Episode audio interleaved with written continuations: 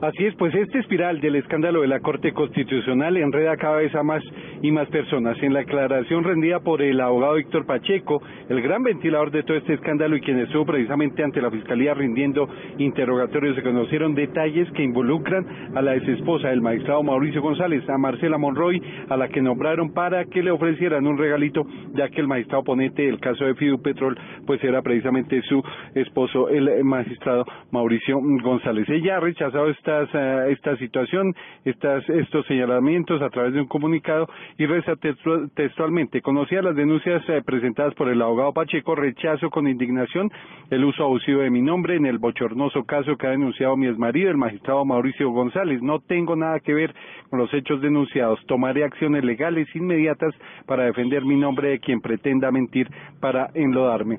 Son eh, las palabras a través de un comunicado, repetimos, que ha expresado Marcela Monroy, la ex esposa del magistrado Mauricio González salpicada en este escándalo de la Corte Constitucional. Carlos Alberto González, Blue Radio.